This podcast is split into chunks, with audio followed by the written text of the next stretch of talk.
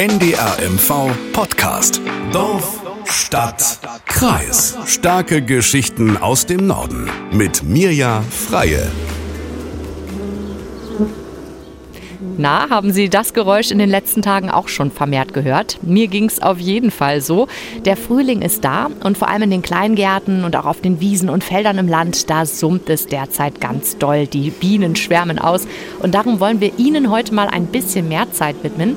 Sie sind nämlich ein wichtiger Part unseres Ökosystems. Sie gehören nämlich auch zu den wichtigsten drei Nutztieren der Menschen. Die anderen beiden sind übrigens Kühe und Schweine, der Vollständigkeit halber. Das hat auch schon Albert Einstein über die Bienen gewusst. Wenn die Biene einmal von der Erde verschwindet, hat der Mensch nur noch vier Jahre zu leben. Keine Bienen mehr, keine Bestäubung mehr, keine Pflanzen mehr, keine Tiere mehr, kein Mensch mehr. Ganz genau, denn das liegt nicht am Honig allein, sondern vor allem daran, dass eben Bienen die Bestäubung sicherstellen. Man kann im Prinzip sagen, alle Lebensmittel, die für uns gesund und auch vitaminreich sind, die brauchen in der Regel eben Bestäubung. Nun hat die Biene in den letzten Jahrzehnten ein paar Hindernisse in den Weg gestellt bekommen, die ihr das Leben nicht unbedingt leichter gemacht haben. Schädlinge, einseitige Landwirtschaft und eben auch der Klimawandel. Aber die gute Nachricht ist, es gibt auch bei uns im Land immer mehr Menschen, die sie erhalten wollen und sich darum zu Imkern schulen lassen. Ich spreche heute mit meiner Kollegin Birgit Steinfeld aus dem Hafmüritz-Studio Neubrandenburg über das Thema Bienen. Hallo Birgit erstmal. Ja, hallo Mirja. Warum wolltest du denn so gerne mit mir über Bienen sprechen? Ja, eins ist ganz, steht ganz vorne. Ich esse furchtbar gern Honig. Das geht dir bestimmt genauso, ne? ja, ich liebe Honig. Ja, außerdem habe ich jetzt ganz neu eine Streuobstwiese und da brauche ich die Bienen für eine reiche Ernte. Und äh, mhm. Nachbarn im Dorf, die habe ich da besucht, die sind begeisterte Freizeitimker. Mein Opa war das auch. Und ich wollte jetzt einfach mal wissen, diese Faszination Imkern, der wollte ich auf den Grund gehen. Wie wird man Imker? Was muss man da alles können? Und natürlich wollte ich auch so ein bisschen recherchieren, wie geht es den Bienen, den Wilden und den Honigbienen. Und deshalb reden wir heute mal über Bienen. Finde ich total super. Nun hast du mir ja im Vorfeld äh, die Aufgabe gegeben, mich mal um ein bisschen so um die Faktenlage zu kümmern. Und das habe ich natürlich gerne gemacht. Und lustigerweise, was du im Vorfeld ja gar nicht wusstest, ich habe ja meinen eigenen Berufsimker zu Hause. Und da haben wir uns ein bisschen Spaß draus gemacht, deine Fragen zu beantworten.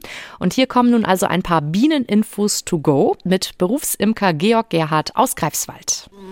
Ab welchen Temperaturen fühlen sich die Bienen besonders wohl?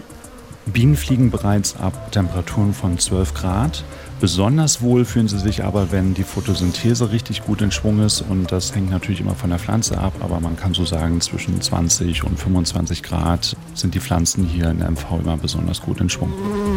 Wie viel Kilogramm Honig isst jeder Deutsche pro Jahr? Laut Statistischem Bundesamt liegt der Honigkonsum bei ca. einem Kilogramm pro Person. Und ja. Wie viele Bienenvölker gibt es eigentlich im Durchschnitt in Mecklenburg-Vorpommern? Laut Tierseuchenkasse in MV sind es ca. 30.000 Bienenvölker, aber die Dunkelziffer ist natürlich höher, weil leider nicht alle Imkende ihre Bienenvölker melden.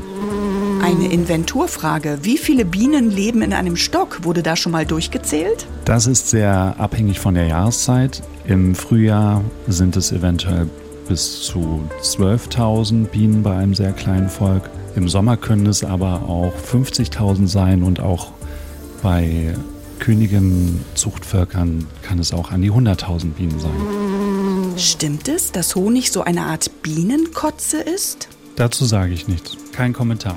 Nein, es ist keine Bienenkotze, es ist mehr so Bienenspeichel. Warum dürfen Menschenbabys eigentlich keinen Honig essen? Ja, der Darm von Babys ist ja noch nicht so komplett besiedelt mit Bakterien und anderen hilfreichen Biomen. Und da kann es dann dazu kommen, dass bestimmte Pilze sich ansiedeln und diese Pilze wiederum erzeugen Botox. Und Botox ist ein Lähmungsgift und da kann es dann dazu kommen, dass diese Kinder Lähmungserscheinungen haben. Und das geht dann bis zu Atemlähmung, was natürlich sehr tragisch ist.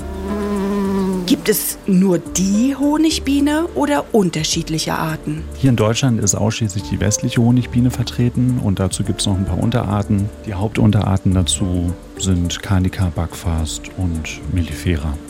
Die sind aber für den Laien eigentlich nicht gut unterscheidbar. Warum tuten Bienenköniginnen? Bienenköniginnen tuten immer dann, wenn es darum geht, in irgendeiner Form auf sich aufmerksam zu machen. Das ist zum einen, wenn es darum geht, zu schlüpfen und andere Schwestern davon zu überzeugen, dass sie nicht von ihnen getötet werden wollen. Oder wenn sie bereits geschlüpft sind und etwas älter sind und den Hofstaat überzeugen wollen, mit ihnen auszufliegen, um wiederum nicht von den Nachfolgerinnen getötet zu werden. Also im Grunde genommen ist es purer Überlebensinstinkt.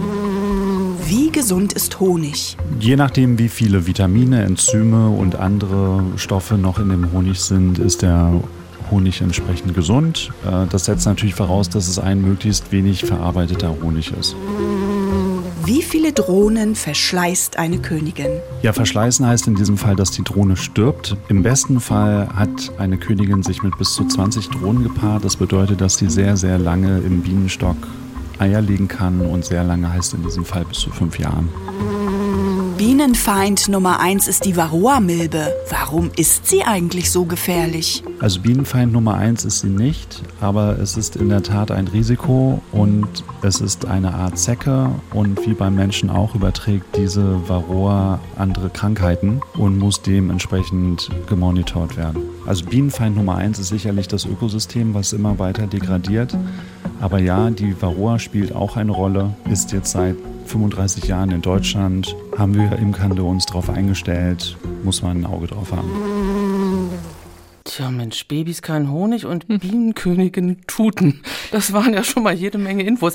Darf ich da ja. bitte gleich mal ansetzen? Ja, ich habe nämlich auch im Vorfeld ein kleines bisschen Hausaufgaben gemacht und mich erkundigt, wie viele Imker es in Mecklenburg-Vorpommern gibt, neben den dreien, die bei mir im Dorf da tätig sind. Ja. Also es sind ungefähr 3000 und davon sind gut 1800 im Imkerverband organisiert. Mhm. Und das Durchschnittsalter, das beträgt 55 Jahre. Und hier, und das finde ich total toll, die Tendenz ist sinkend, weil mhm. eben immer mehr junge junge Leute die Liebe zu den Bienen entdecken und sich für das Imkern begeistern. Ja, total schön, ne? der Trend, dass er da wieder hingeht, dass es ein bisschen jünger wird.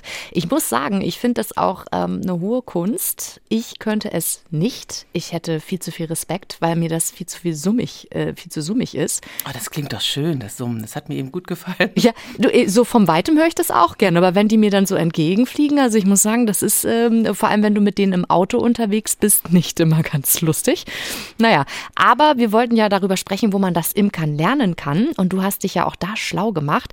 Jetzt habe ich mich gefragt, Bienen sind ja Lebewesen, da hat man eine große Verantwortung. Mhm. Einfach so loslegen mit so ein paar Internetvideos, das reicht sicher nicht. Also wo kann man das lernen? Ja, so ein paar Videos im Internet, das sollte man nicht tun. Ne? Der, obwohl der Einstieg, der soll relativ einfach sein. Mhm. Das hat mir ein Imker erzählt. Ein paar wesentliche Dinge, die soll man beachten und die bekommen die Interessierten eben in Kursen beigebracht. Imkern für Anfänger, ne? Also, ja. kann man das nennen. Manche Volkshochschulen bieten das an, Vereine, aber auch Berufsimker mhm. geben da auch ihr Wissen weiter. Und der Landesverband der Imker. Und diese Kurse, die sind regelmäßig gut gebucht und was da auf dem Lehrplan steht, das hat mir Volker Kunert erzählt. Der Neubrandenburger, das ist der zweite Vorsitzende des Landesverbandes der Imker, der kennt sich also richtig gut aus. Und für mich sagt er, die erste Lektion, Bienen sind keine Haustiere. Zähmen lassen die sich nicht, man kann sie auch nicht streicheln, ja. sondern es geht vor allem darum, die Natur zu verstehen und die Natur der Biene. Also das heißt, wenn ich mit der Bienenhaltung beginne, muss ich wissen, wie ich sozusagen die Biologie der Biene verstehe, wie kann ich die Biene gesund halten, ähm, wie erkenne ich Krankheiten, wie kann ich die Krankheiten behandeln. Ich muss verstehen, dass Bienen einen Flugradius von drei Kilometern haben und sich dadurch natürlich gegenseitig beeinflussen. Dazu gehören natürlich auch rechtliche Regelungen. Ja, ich muss meine Bienen äh, beim Veterinär- und Lebensmittelüberwachungsamt des Landkreises anmelden. Ich bin Tierhalter. Logischerweise auch, damit ich dann im Zweifel, wenn es äh, um, um Seuchen geht, ähm, dann auch angesprochen werden kann und Unterstützung bekomme, aber möglicherweise meine Bienen auch behandeln muss. Und äh, auf der anderen Seite haben wir die Tierseuchenkasse in Mecklenburg-Vorpommern. Da muss ich mich genauso anmelden, muss meinen Obolus, also meinen Beitrag zur Bienenseuchenkasse zahlen. Habe auf der anderen Seite dann natürlich im, im Seuchenfall Entschädigungsleistungen, die ich bekomme und es gibt den Bienengesundheitsdienst, äh, der bei der Tierseuchenkasse angesiedelt ist. Und dieser Bienengesundheitsdienst unterstützt mich natürlich auch bei Fragen. Und dann gehen wir noch in den Praxiskurs. Also es gibt auf jeden Fall immer einen Praxisteil dazu. Und im Rahmen dieses Praxisteils wird dann natürlich auch nochmal am, am Volk selbst gearbeitet. Ne? Dass man einfach mal sieht, man macht die auf, die fliegen nicht gleich los, die stechen nicht gleich. Und das sind dann manchmal Erkenntnisse, die, ähm, die man auch einfach mal erleben muss. Ja, vor allen Dingen auch, wenn man in der Familie dafür äh, Akzeptanz äh, haben möchte. Diese Kurse, die sind natürlich alle für die, die sich in der Freizeit damit beschäftigen mhm. wollen. Äh, Berufsimker brauchen das ja alles nicht. Und sie sind auch die Voraussetzung dafür, diese Kurse, dass man eine Förderung bekommt vom Land. In Mecklenburg-Vorpommern gibt es für Neuimker und äh, Neuimker ist man innerhalb der ersten fünf Jahre, nachdem man so einen Kurs gemacht hat, mhm. noch bis zu 60 Prozent der Kosten gefördert. Danach gibt es noch zu 40 Prozent Förderung. Und diese Förderung ist, so hat mir das Volker Kunert erklärt, bundesweit ziemliche Spitze. Ja, das ist auch wirklich äh, erheblich, ne? Also wenn du dir das anguckst. Was wird denn alles überhaupt gefördert? Ja, das technische Equipment vor allen Dingen, ne? Honigschleudern, Abfüllmaschinen, das kostet ja alles, ne? Zum Beispiel Pumpen, auch mhm. Rührwerke, mhm. da kommt einiges zusammen. Meine Nachbarsimker, die haben mir erzählt, dass sie, als sie jetzt wieder neu gestartet sind, gut 2000 Euro investiert haben in ihre Erstausstattung. Also das ist dann schon eine ganze Menge. Mhm. Gefördert werden können aber auch die Kosten für Laboranalysen zum Beispiel. Für die Imker ist das immer eine gute Möglichkeit, auch mal die Qualität ihrer Produkte da zu kontrollieren. Mhm. Wenn man wissen will, was ist da wirklich richtig drin im Honig. Ne? Wenn ein Kunde fragt, was bietest du mir hier an, dann zack, dann zeigst du dein Zertifikat, das Laborergebnis. Ist das jetzt Raps gewesen oder Sommertracht oder was auch mhm. immer? Also du hast da einen Nachweis, wie gut dein Honig ist und das kriegt man auch gefördert. Ja. ja, du hattest mich ja zum Anfang, da will ich nochmal drauf mit gefragt, warum ich mich jetzt mit dir über Bienen unterhalten möchte. Und eine Antwort ist auch, dass ich einfach viel zu wenig über sie wusste. Und äh, ich habe so viel gelernt jetzt auch, als ich mich mit den Imkern unterhalten habe. Jetzt weiß ich, die Biene, ja, sie ist wichtig, klar, sie müssen geschützt werden. Die Monokultur auf den Feldern tut nicht gut. Das hast du ja, zum Anfang auch schon gesagt. Wenn dann ja. der Raps durch ist und die Linde, dann bleibt nicht mehr viel übrig. Mais mhm. und Weizen, das nutzt ihnen alles nichts. Und deshalb habe ich Volker Kunert auch mal gefragt, wie ist das Verhältnis eigentlich zwischen den Bienenzüchtern und den Landwirten? Ist das eher eine Konkurrenz oder friedlich beieinander? Auf Verbandsebene haben wir null Probleme, muss man mal so sagen. Also wir sind im Bauernverband äh, assoziiertes Mitglied und können selbstverständlich auf Verbandsebene sämtliche Probleme äh, ansprechen und auch klären. Aber das Entscheidende sind sozusagen die Mühen der Ebene.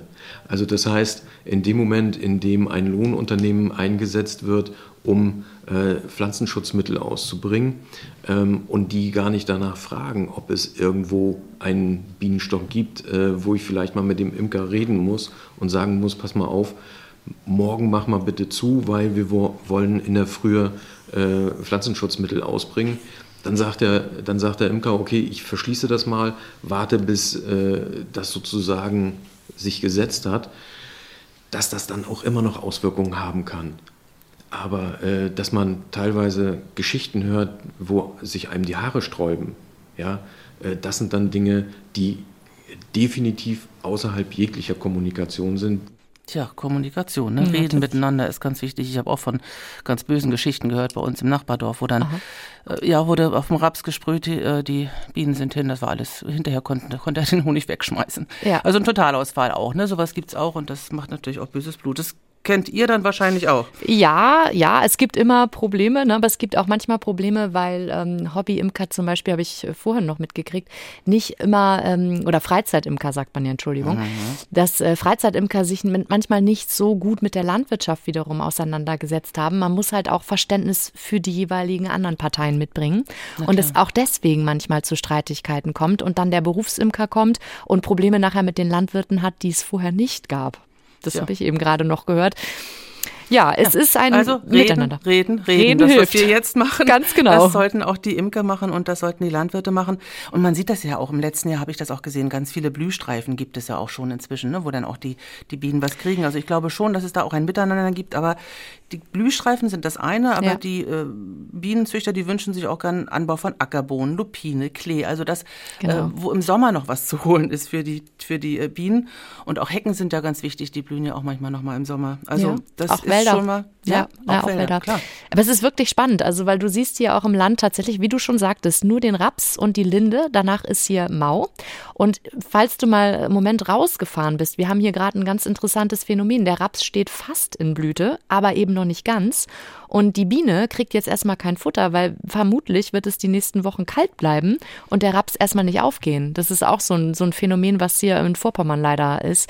Da ist der in anderen Teilen in Deutschland schon viel weiter, ne? Ja, die Wanderimker früher hatten es da besser, die konnten der Tracht mhm. hinterher, ne? Genau. Ja, oder aber, ja, ich sage jetzt mal einfach, der Trend ist ja auch ab in die Stadt mit den Bienen und auch da hat Volker Kuhn hat uns was zu, zu sagen. Stadtbienen sind meist auch die gesünderen Bienen. Also weil, ähm, lassen wir jetzt mal Schottergärten das Thema außen vor. Ich habe natürlich in, in einem urbanen Umfeld, habe ich bessere Bedingungen. Das geht allein damit los, dass im Frühjahr das Stadtgrün anfängt zu blühen. Wenn wir uns Neubrandenburg anschauen, irgendwann blühen im äh, Kulturpark die Butterblumen, äh, es sei denn, sie werden dann von der Grünpflege dann äh, eingekürzt äh, und die Insekten, die da drauf sitzen, auch gleich. Aber ich glaube, dass äh, auch dort inzwischen in der Stadt ein Umdenken geschieht. Und wenn wir uns dann den Wall angucken mit den großen Kastanienbäumen, dann haben wir den Ahorn ganz früh, dann haben wir die Linden. Also Insofern hat eine Stadtbiene das Trachtband, was für die Gesunderhaltung der Bienen eben notwendig ist. Dass die Weide da ist, sofort mit, mit Pollen, äh, um die, die Brut zu pflegen und dann eben Nektar, um die Vorräte anzulegen für den nächsten Winter, beziehungsweise für die Ernte des Imkers. Tja, also den Stadtbienen geht es dann offensichtlich ganz gut. Ich habe auch gehört, ja. in Nähe von Friedhöfen soll es auch sehr schön sein für die Bienen. Okay. Und äh, auch viele äh, Betriebe, ich habe das glaube ich sogar mal bei uns im Nordmagazin einen Beitrag dazu gesehen, ja. dass ein Betrieb für sich hinten auf dem Hof, wo dann dahinter auch Wald war, Bienenkästen hat aufstellen lassen von mhm. befreundeten Imkern. Also ist ja toll, ne? Total. Ja, aber eins ist auch wichtig und das hat der Herr Kuhnert auch nochmal so betont, ähnlich wie bei allen Tieren, die man so zu Hause hält. Ne? Der eine, der bellt dann zu laut, der andere kräht zu laut oder ähm, Katzenklo ja. im Gemüsebeet. Es gibt ja auch bei äh, Bienen durchaus Menschen, die das nicht so mögen und da muss man ja auch wirklich von einer Massentierhaltung reden. Ne? Und er meint deshalb auch dort reden, reden miteinander. Es gibt natürlich Nachbarn, die das vielleicht nicht unbedingt so gern sehen. Und dann muss man vielleicht auch darüber nachdenken, ähm, habe ich den richtigen Platz. Und da gehört für mich der Balkon eben nicht dazu, weil ich kann nur ein, vielleicht zwei Völker halten. Was mache ich mit denen, wenn die schwärmen? Dann rufe ich die Feuerwehr, die dann vorbeikommt, den nächsten Imker anruft, der den vielleicht einsammelt und dann, ich sage jetzt mal, irgendwo in eine Kiste siedelt, wo sie besser aufgehoben sind auf, als auf dem Balkon. Und es ist natürlich auch immer öffentlichkeitswirksam, äh, Bienen auf Dächer zu stellen. Aber die Natur der Biene ist der Wald, ein Baum, eine Baumhöhle. Und äh, die Häuser sind meist höher als so ein Baum. Und äh, insofern finde ich es noch gut, sie auf Carportdächer zu stellen. Einfach auch, äh, weil Bienenhaltung viel mit Physik und nicht nur mit Biologie zu tun hat. Ja, ähm, es geht um Luftfeuchtigkeit, es geht um Wärme und so weiter. Und ähm, insofern sind Bienen auf Dächern von mir als zwiespältig betrachtet. Mhm. Lieber einen kleinen Garten oder irgendwo. Im Kleingarten musst du auch auf jeden Fall Schilder dran machen. Vorsicht Biene, ne? Ja. Weil sonst äh, sind die Nachbarn auch nicht so erfreut. ja, und es kommt ja noch was anderes dazu, das äh, ja auch nicht unerheblich ist. Es gibt ja auch genug Menschen, die das gar nicht mögen oder die dann mit äh, langen Fingern durch die Gegend ziehen. Da ist man dann im Kleingarten, wo man nicht ständig vor Ort ist, auch gefährdet, mhm. dass dann am nächsten Morgen nichts mehr dasteht oder alles zerstört wurde. Ne? Mhm. Vandalismus ist auch durchaus ein Thema bei der Bienenhaltung, denke ich mal. Dann Stichwort Honigbedarf. Ich weiß nicht, wie es dir ging, als wir vorhin über die Faktenlage gesprochen haben. Da hieß es nur ein Kilogramm pro Person und Jahr. Da falle ich schon komplett raus. Ich habe schon mehr als 500 Gramm dieses Jahr äh, verbraucht und die Tendenz geht stark nach oben. Ähm, dieses Kilo pro Person aber zu beschaffen, bedeutet also, die Imker, die deutschen Imker schaffen das gar nicht alleine, ne? Hm. Das, ja, das habe ich auch so gehört, obwohl ich liege da noch durchaus im, im Trend, weil ich mache es am liebsten im Tee und nicht so viel. Egal, das spielt hier keine Rolle. Also ein Kilo pro, pro Jahr schaffe ich auch, aber die deutschen Imker, die schaffen es eben nicht allein. Ja, 20 Prozent kommen von hier, ja. 80 Prozent werden importiert. Das ja. ist eine ganze Menge, ne? Vor allem, ich habe gerade gestern die Zeitschrift, ich wollte sie eigentlich mitbringen, ich habe sie jetzt zu Hause liegen lassen.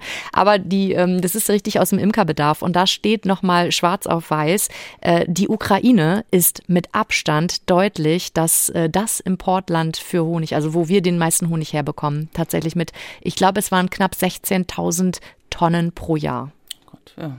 Mexiko aber auch, ne? Ich glaube, also Südamerika, ja. da war einiges noch, was daher kommt. Mexiko und Kuba als zwei und drei. Mhm, hm, ja. Genau.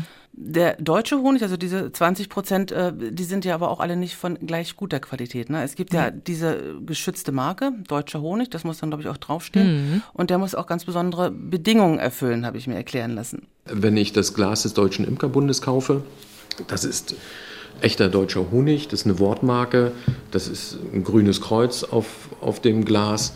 Dieser Honig wird einer Honigmarktkontrolle unterzogen. Der muss auch bessere Qualitätsmerkmale haben als der normale Honig, sage ich jetzt mal, weil der Deutsche Imkerbund nochmal so einen Tacken mehr Qualität verlangt und überprüft das auch.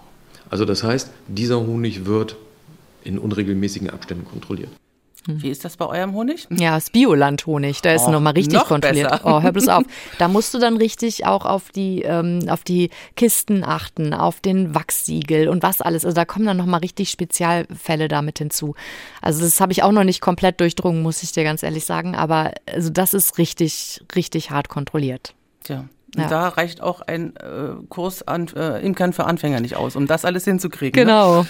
Und da wäre ich bei meinem nächsten Stichwort, was ich mir aufgeschrieben habe, Nachwuchs, Berufsausbildung. Ja. Es gibt ja Imker richtig als Lehrberuf, als Ausbildungsberuf. Genau. Nennt sich dann Tierwirt und dann mit, dem, mit der Spezialisierung Imkerei. Wird hier in Mecklenburg-Vorpommern sogar auch ausgebildet im Bienenzuchtzentrum in Bantin. Da ist die Praxis hier im Land bei uns und die Theorie ist dann in Celle in Niedersachsen. Und da kommen dann alle zwei, drei Jahre kommt dann ein frisch gebackener äh, Imkergeselle äh, da hier dazu oder eben eine Imkergeselle. Das habe ich gehört. Aktuell ist es nämlich gerade eine junge Frau, die ihre Ausbildung da in Bantin macht und demnächst fertig wird. Aber sag mal überhaupt, wie ist denn das Verhältnis so Männer und Frauen in der Imkerei? Ich muss ganz ehrlich sagen, ich kenne eigentlich nur Männer. Guck mal, ich kenne mehr Frauen. Das ist total Ja. lustig. Aber äh, meine, meine Beobachtung ist da aber doch die, die offensichtlich da richtig ist. Das sind immer noch eindeutig viel mehr Männer als Ja. Frauen aktiv in der Imkerei. Aktuell sind rund 20 Prozent der Imker weiblich. Das habe ich aber gefunden auf der ähm, Internetseite der Bundesvereinigung. Also das Mhm. ist bundesweit so. Ist es vielleicht in Greifswald halt ein bisschen anders. Ne?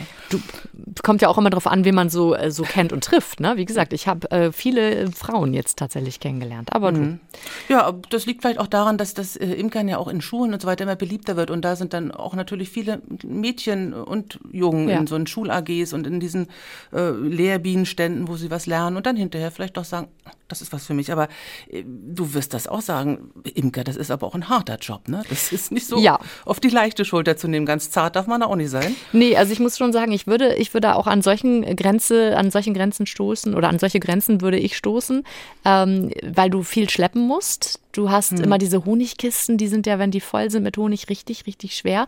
Du musst auch manchmal die so hochhacken, weißt du, diesen Honig da so raus ähm, unterhaken. Ich weiß gar nicht, wie das heißt. Werde ich jetzt wieder ausgelacht, wenn ich nach Hause komme. Aber ähm, tatsächlich ist das ein bisschen schwierig. Und dann, also wirklich, also da musst du halt immer diese, diese Bienenvölker mit dem, auch mit dem Gabelstapler mitunter weit raustragen oder schieben aufs, aufs Feld bringen und sowas alles an die Standorte fahren. Hat auch immer viel mit, äh, mit LKW und so zu tun. Und ja, also es ist nicht lustig. Und sehr viel in der Nacht, ne, auch. Also das ist, kommt auch noch hinzu. Na, jetzt nimmst du uns aber ein bisschen die Lust und mach doch mal die schönen Seiten des Imker-Daseins. Du hast sehr viel Honig. Sehr, sehr viel Honig, sehr, sehr viele tolle Geschenke. Und Wachs, Wachs, ganz viel Wachs. Ne, und das macht Spaß. Ja, man ist viel an der frischen Luft. Und man Das muss auch. man muss auch wahrscheinlich immer das, das, den Jahreslauf äh, auch ein bisschen vordenken. Ne? So wie du vorhin sagtest, der Raps jetzt, äh, es ist kalt die nächsten Tage, was muss ich jetzt tun, wo muss ich jetzt drauf achten, äh, dass ja, dass es dem Tier gut geht. Wenn ich das Mhm. aber alles so höre, was da für Arbeit hintersteckt und wenn ich dann über den Markt gehe und dann sehe ich Honig für 4 Euro das Glas, geht eigentlich gar nicht. Ne? Also Nee. 5 Euro sollten es doch mindestens sein pro Glas oder eigentlich noch mehr. Ne? Ganz ehrlich, ja, definitiv. Ich kenne ja beide Seiten. Ich war schon häufig auf dem Markt dabei, wo der Honig steht und wo dann sich viele Leute darüber echauffieren, dass der Preis so hoch ist, in Anführungsstrichen. Wenn man aber weiß, was, wie lange es gebraucht hat, diesen Honig da ins Glas zu kriegen. Ich weiß nicht, hast du mal Honig geschleudert alleine? Äh, alleine nicht, nein. Ich habe es als Kind bei meinem Opa, äh, da habe ich zugeschaut und ich habe es genossen, da den ersten Honig auch so abzulecken und das, das war schön und an den Waben zu, zu, zu, zu lutschen. Aber nee, ich habe es immer nur als schön empfunden, nicht als schwer. Aber Ja, das kommt natürlich auf die Masse an. Ne? Also wenn du dann da stehst, so mit hinter dir zehn Kisten hochgestapelt, alle voller Honig, und dann musst du dir die Waben erstmal aufkratzen, dass, die, dass der Honig überhaupt rauskommt, weil das ganz oft so ein Wachssiegel drüber. entdeckeln oben, ne? Genau, entdeckeln. Und wenn du keine Maschine hast, machst du das händisch. Das ist schon mal eins. Dann packst du sie in diese Schleudermaschine und so und dann wird da ja irgendwann der Honig da rausgekommen, äh, kommt der Honig raus. Äh, kommt aber auch auf die Honigsorte an. Ich hatte nun das Glück oder Pech, wie man es sieht. Wir hatten Heidehonig. Und das wurde mir gesagt, das ist der Beton. unter den Honigsorten, weil er kommt nicht freiwillig aus der Wabe raus. Das war wirklich ein, ein, großer Kampf. Der war sehr lecker, also ist wirklich auch mitunter der leckerste Honig, aber da musst du einfach viel, viel mehr Geld für nehmen. Und wenn dann ein Glas so 14, 15 Euro kostet, ist das mhm. Echt, wie ich finde, total legitim.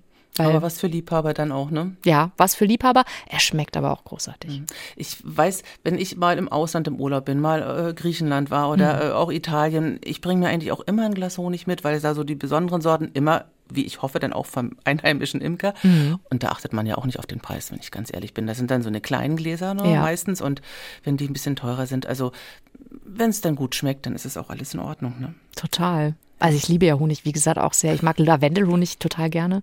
Ist auch so besonders. Wie ist, ich habe auch mal gehört, äh, Birgit, wie ist das bei dir, ähm, dass die Menschheit sich unterscheidet, die honigessende Menschheit, in diejenigen, die den flüssigen Honig und diejenigen, die den cremigen Honig gerne mögen. Ich mag den cremigen, schön lange gerührt ja. und schön zart auf der Zunge zerschmelzend so. Den dünnen mag ich nicht so gern. Das ist bei mir auch so komisch, ne? Dass man da so ein ja, aber das ist doch gut, dass es Geschmäcker unterschiedlich sind. Das ist für jeden was dabei, ne?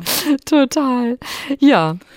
Was ich gut fand äh, und wo ich jetzt auch so ein bisschen den Landesverband hier der Imker ein bisschen unterstützen möchte, ist, die haben eine ganz tolle Internetseite, mhm. wo auch ganz viel äh, geschrieben steht über die äh, Schüleraktivitäten, also für Kinder und Jugendliche, was sie machen. Und sie haben eine Service-Rubrik und zwar Suche, Biete. Mhm. Also wenn jetzt jemand anfangen möchte mit der Imkerei, dann kann man mal da gucken und dann steht da, äh, ich XY habe in Neubrandenburg Ost zwei Bienenvölker abzugeben und ähm, andersherum, ich suche hier und das mhm. finde ich schön. Also wenn jemand jetzt anfangen möchte, da wird man auf jeden Fall fündig. Das wollte ich nur erzählen. Super. Ja, gibt es auch einen tollen Laden hier in Ducherow. Der ist ah. auch sehr, genau, mit äh, Imkereibedarf. Der hat auch immer viel tolle, wenn man Honiggläser braucht zum Beispiel oder so. Ich sammle meine immer und gebe sie dem Imker zurück. Ist ja, das, das ist auch schön.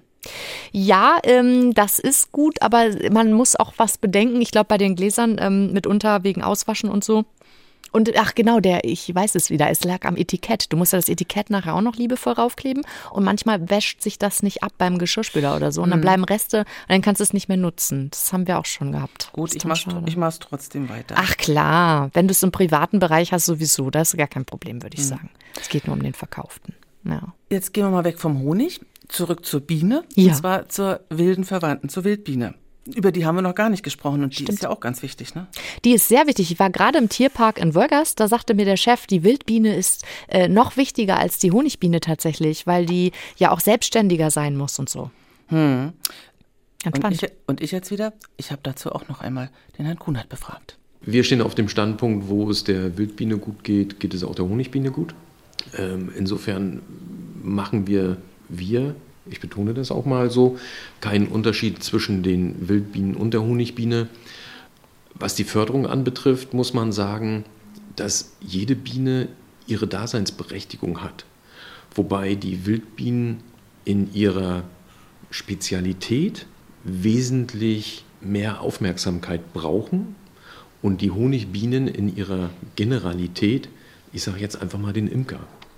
Und ähm, insofern bin ich schon der Ansicht, dass auch die Honigbiene weiter gefördert werden muss, weil die Wildbiene allein schafft es nicht, äh, im Grunde genommen die Natur in dem Umfang zu bestäuben, wie es eben auch die Honigbiene schafft. Mhm. Also beide haben ihre Berechtigung. Absolut. Aber was ich gelesen habe jetzt auch, es gibt ja unheimlich verschiedene Wildbienenarten. Mhm. Und jeder, das war auch das, was er meinte, jeder braucht andere Voraussetzungen, um zu leben, um, um, um zu überleben. Die einen, äh, die nisten äh, äh als Einzelgänge in irgendwelchen Pflanzenstängeln. Ich habe bei mir ja. in meiner Backsteinwand in den Fugen, die haben sie schon ausgesucht, da nisten äh, Bienen. Andere sind in der Erde. Man muss aufpassen, wenn man irgendwo ja. so eine äh, warmen, schönen Sandstellen hat, da nisten sie auch gern. Also Wildbienen, das sind ja Einzelgänger, ne? die sind ja, ja. ganz selten, dass die äh, auch so eine Völker bilden und so weiter. Also äh, Wildbienen, wir werden sie auch weiter schützen. Ne? Auf jeden Fall, genau. Das sollte, sollte man unbedingt tun. Hm, sehr gut. Dann steht hier bei mir auf jeden Fall auf dem Zettel noch Biene Maya. ja, warte mal, horch rein. Und diese Biene, die ich meine, nennt sich Maya. Kleine, freche, schlaue Biene Maya.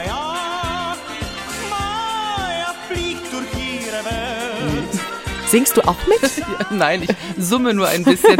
Also, das ist doch die Biene, die steht doch außerhalb jeder Konkurrenz, Absolut. was ihre Beliebtheit angeht. Auf jeden Fall. Und die Biene Maya, jeder kennt sie. Ja. Manch eine, ich glaube, ich bin sogar als Kind immer zum Fasching gegangen in so Wie süß. gelb-schwarzen Kostüm. Ist ja nicht sehr kleidsam, aber egal. Äh, Biene Maya. Und da werde ich jetzt mal ein paar Leuten die Illusion nehmen. Im Radio habe ich gehört, äh, dass Biene Maya in, ins Kino kommt diese Woche. Und Biene Maya ist eigentlich keine Biene. Ne? Obwohl vieles äh, erklärt wird, was vielleicht die Bienen betrifft, aber äh, im Äußerlichen geht man davon aus, dass eine Biene bräunlich mit grauen Streifen ist, rötlichen Streifen, so ein bisschen drin, Bernsteinrot oder eben ganz dunkel, äh, die sogenannte dunkle Biene. Also das sind so die Farben und Biene Maya ist eigentlich eine Wespe. Also von der, von der Färbung her. Ich mag keine Wespen. Es tut mir leid, Biene Bayer. Sorry. Vielleicht haben das auch das, äh, die, die Filmemacher in diesem Film mal begriffen und haben sie vielleicht ein bisschen eingefärbt und nicht so dieses gelb-schwarz, sondern ein bisschen hm? braun-schwarz. Ich hoffe es für Sie. Ja. Hast du noch was auf deinem Zettel stehen? Hier steht bei mir noch unten Gelee Royal. Ja, das habe ich als Stichwort noch mit aufgeschrieben. Ja, Gelee Royal, das ist die Königin-Nahrung. genau. Ist das auch für uns Menschen gut? Ich glaube, Frauen? ja. Das soll, also Gelee Royal wird ja, dem werden ja wahnsinnig tolle Eigenschaften nachgesagt. Ich habe das irgendwie in Cremes auch schon gesehen. Und viel lustiger, ich weiß nicht, ich habe immer früher ähm, Roald Dahl Bücher gerne gelesen. Da gibt's ein Bienenkapitel ähm, Kapitel zu und da wird der Hauptdarsteller immer mit so Gelee Royal gefüttert. Mit sehr abgefahrener Wirkung am Ende. Das hoffe er- ich, dass wird er dann auch eine Er Königin? wird zur Biene. Er wird zur Biene am Ende der Geschichte. Ja, aber im Bienenstock kriegen sie ja nur die Königin, damit sie dann groß und kräftig werden. Ne? Genau. In diesem Sinne, was für die Biene gut ist, ist auch für uns Menschen gut. So. Und wenn es der Biene gut geht, dann geht es auch uns Menschen gut. Das sowieso. Also danke, danke Birgit aus dem Haff-Müritz-Studio Neubrandenburg dafür, dass du dir dieses Thema für uns so schön vorbereitet hast und dass du auch so toll berichtet hast. Ähm, alle, alles, worüber wir gesprochen haben und noch vieles mehr finden Sie übrigens auch online in einem ausführlichen Artikel zum Thema Bienen.